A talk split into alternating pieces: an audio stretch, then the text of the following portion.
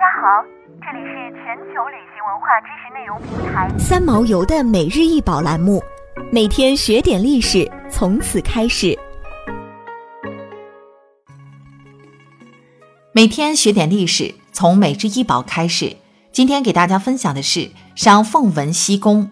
该凤纹西宫为牛形酒器，高十二点七厘米，长十九点三厘米，重零点九五千克。其原名为牛尊。整器似一头牛犊，牛首和牛背为器盖，牛的颈部做流口，可用于倾倒酒液。有的弓还配置有饴酒用的斗，现收藏于上海博物馆。肥硕的腹部，粗壮的四足，将牛健壮魁伟的英姿刻画得淋漓尽致。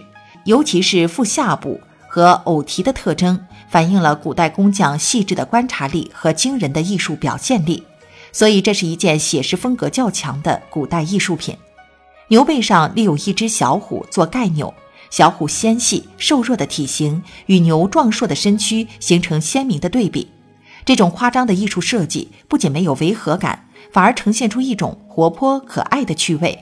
腹部的主题纹饰为长冠凤纹，占据腹部四分之三的空间。凤鸟纹表现为大圆目尖钩喙。头顶有一条向内卷曲的华丽长冠，长尾上卷，凤爪贴于西弓的前足上，并以精细的云雷纹为地纹。显然，凤鸟纹与龙纹、兽面纹一样，都不是现实世界存在的动物，而是一种神鸟纹。商代的酒礼器特别发达，墓葬中还出土过直接以牛为造型的酒器——牛形凤纹西弓。反映出牛是人类最早驯养的动物之一，与人们的生产和生活密不可分。早在新石器时代，就发现有将牛头作为财富的象征来随葬的现象。殷商甲骨文举世闻名，牛的肩胛骨是占卜刻辞的重要材料。甲骨文的牛为象形字，所描绘的是一个正面的牛头形象。两只竖起弯曲的牛角成为区别于其他动物象形文字的主要标志，反映了古代先民在造字过程中抓住了牛最突出的特征。这件牛形弓体现了中国古代先民对牛的喜爱和重视，并将写实风格的造型艺术和抽象风格的装饰艺术进行完美的结合，创造了璀璨夺目的青铜文明。凤文西宫为二十世纪五十年代拣选于上海冶炼厂。文化大革命开始后，文化遗产被视为四旧，横遭摧残，文物首当其冲。